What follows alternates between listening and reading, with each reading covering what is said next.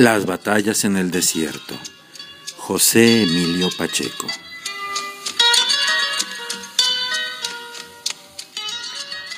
Capítulo 1. El mundo antiguo. Me acuerdo, no me acuerdo.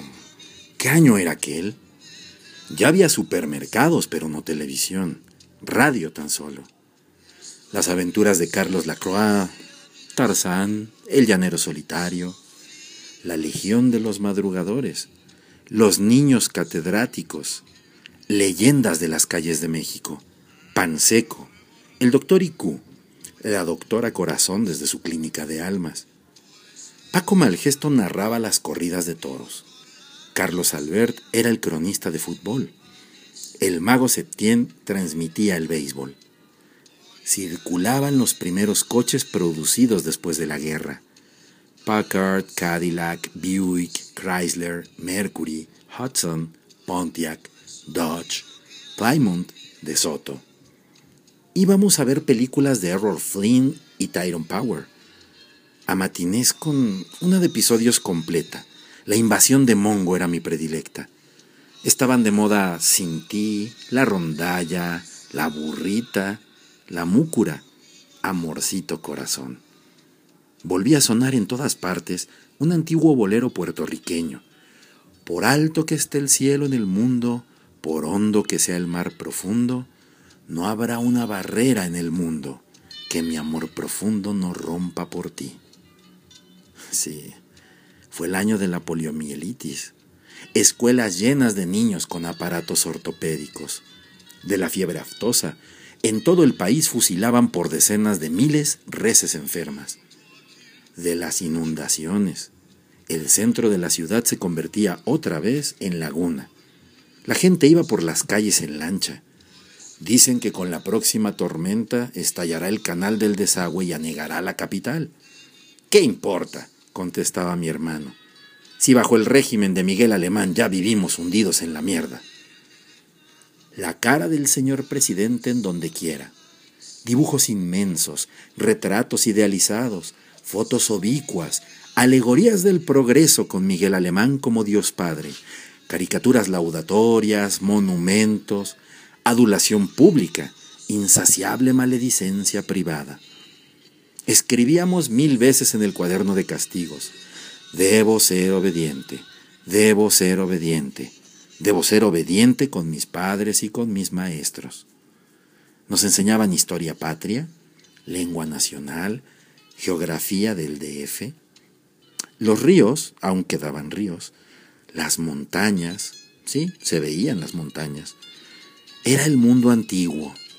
Los mayores se quejaban de la inflación, los cambios, el tránsito, la inmortalidad, no, la inmoralidad, por supuesto, el ruido, la delincuencia, el exceso de gente, la mendicidad, los extranjeros, la corrupción. Ah, el enriquecimiento sin límite de unos cuantos y la miseria de casi todos. Decían los periódicos, el mundo atraviesa por un momento angustioso. El espectro de la guerra final se proyecta en el horizonte. El símbolo sombrío de nuestro tiempo es el hongo atómico. Sin embargo, había esperanza. Nuestros libros de texto afirmaban, visto en el mapa, México tiene forma de cornucopia o cuerno de la abundancia. Para el impensable año 2000 se auguraba, sin especificar cómo íbamos a lograrlo, un porvenir de plenitud y bienestar universales. Ciudades limpias, sin injusticia, sin pobres, sin violencia, sin congestiones, sin basura. Uh, para cada familia, una casa ultramoderna y aerodinámica. Palabras de la época. A nadie le faltaría nada. Las máquinas harían todo el trabajo. Calles repletas de árboles y fuentes, cruzadas por vehículos sin humo ni estruendo, ni posibilidad de colisiones. El paraíso en la tierra, la utopía al fin conquistada. Mientras tanto, nos modernizábamos, incorporábamos a nuestra habla términos que primero habían sonado como pochismos en las películas de Tintán y luego, insensiblemente, se mexicanizaban. Thank you. Ok. What's the matter? Shut up. Sorry. One moment, please. Empezábamos a comer hamburguesas, pies, donas, hot dogs, malteadas, ice cream, margarina, mantequilla de cacahuate. La Coca-Cola sepultaba las aguas frescas de Jamaica, chía, limón. Los pobres seguían tomando tepache. Nuestros padres se habituaban al highball, que en principio le supo a medicina. En mi casa está prohibido el tequila, le escuché decir a mi tío Julián. Yo nada más sirvo whisky a mis invitados. Hay que blanquear el gusto de los mexicanos.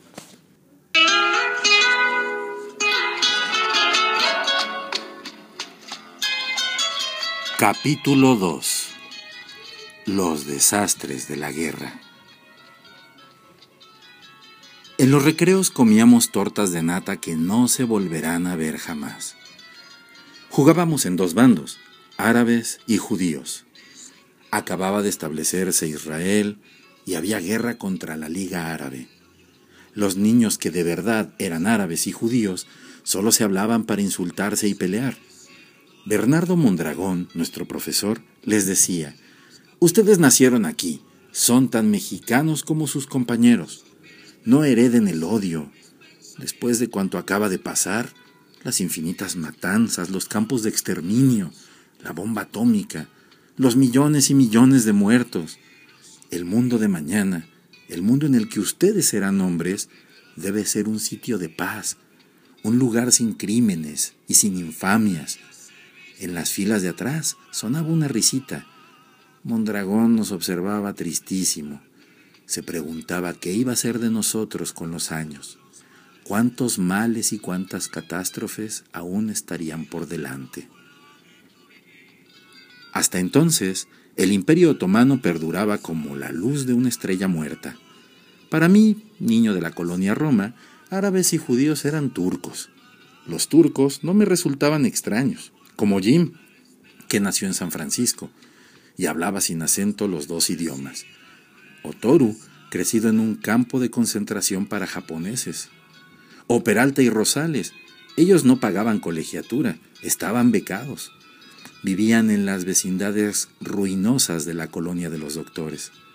La calzada de la Piedad, todavía no llamada Avenida Cuauhtémoc, y el Parque Urueta formaban la línea divisoria entre Roma y Doctores. Romita era un pueblo aparte. Allí acechaba el hombre del costal, el gran robachicos. Si vas a Romita, niño, te secuestran, te sacan los ojos, te cortan las manos y la lengua, te ponen a pedir caridad y el hombre del costal se queda con todo. De día es un mendigo, de noche un millonario elegantísimo gracias a la explotación de sus víctimas. El miedo de estar cerca de Romita, el miedo de pasar en tranvía por el puente de Avenida Coyoacán, solo rieles y durmientes bajo el río sucio de la piedad que a veces con las lluvias se desborda. Antes de la guerra en el Medio Oriente, el principal deporte de nuestra clase consistía en molestar a Toru. Chino, chino, japonés, come caca y no me des. Ajá, Toru, embiste. Voy a clavarte un par de banderillas.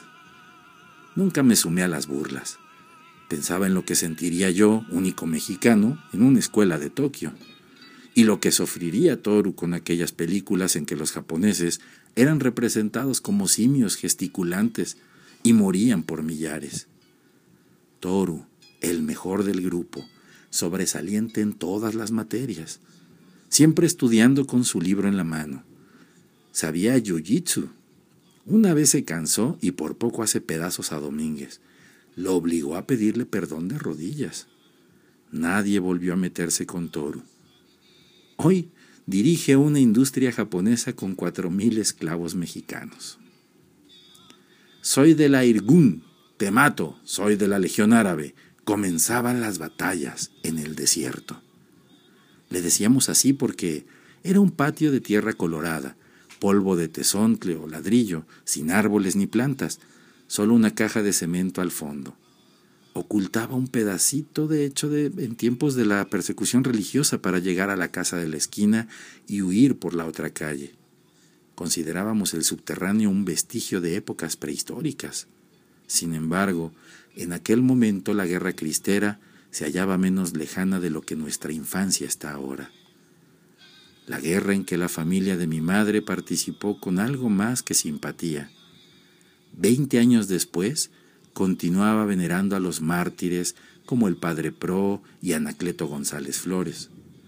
En cambio, nadie recordaba a los miles de campesinos muertos, los agraristas, los profesores rurales, los soldados de leva. Yo no entendía nada. La guerra, cualquier guerra, me resultaba algo con lo que se hacen películas. En ella, tarde o temprano, ganan los buenos. Pero, ¿quiénes son los buenos? Por fortuna en México no había guerra desde que el general Cárdenas venció la sublevación de Saturnino Cedillo. Mis padres no podían creerlo porque su niñez, adolescencia y juventud pasaron sobre un fondo continuo de batallas y fusilamientos. Pero aquel año, al parecer las cosas andaban muy bien.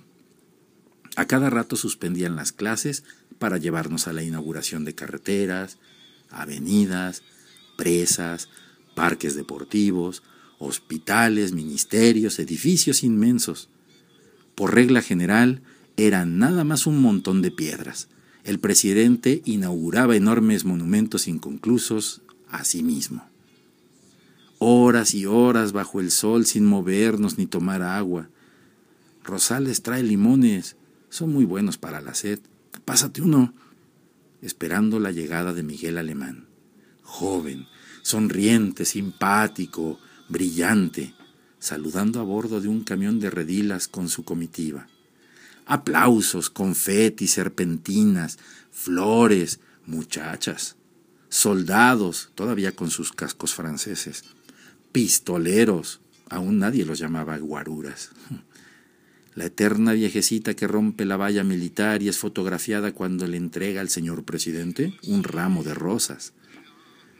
Había tenido varios amigos, pero ninguno les cayó bien a mis padres. Jorge por ser hijo de un general que combatió a los cristeros. Arturo por venir de una pareja divorciada y estar a cargo de una tía que cobraba por echar las cartas. Alberto porque su madre viuda trabajaba en una agencia de viajes y una mujer decente no debía salir de su casa. Aquel año yo era amigo de Jim.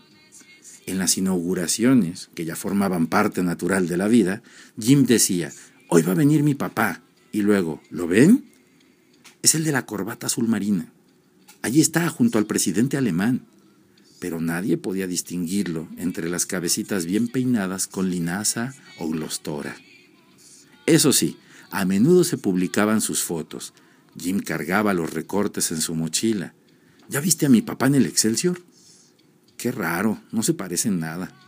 Bueno, dicen que salía mi mamá. Voy a parecerme a él cuando crezca.